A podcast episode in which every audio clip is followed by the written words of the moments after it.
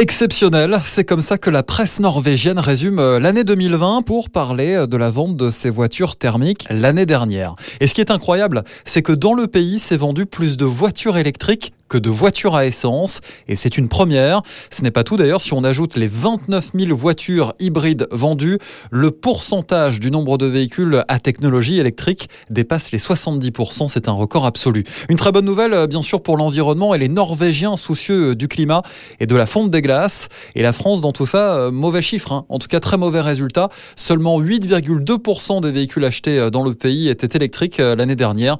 Bien loin donc de nos amis norvégiens. Mais où en est d'ailleurs le déploiement de la 5G en France, si vous avez été très sage, le Père Noël vous aura peut-être ramené un smartphone à la technologie 5G.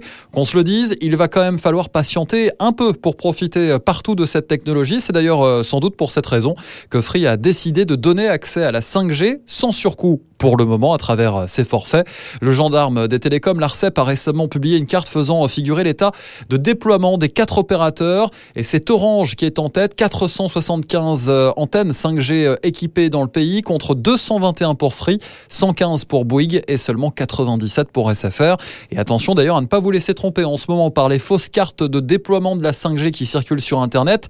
Euh, seulement quelques communes hein, françaises sont en réalité euh, équipées. C'est une nouvelle fois à Paris que la 5G sera totalement accessible très prochainement. Au plus tard, fin février, nous disent les experts de la technologie euh, ultra rapide.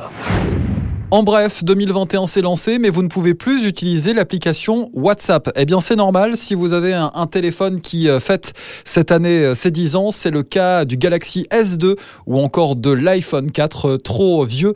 Ils ne pourront plus utiliser certaines applications cette année.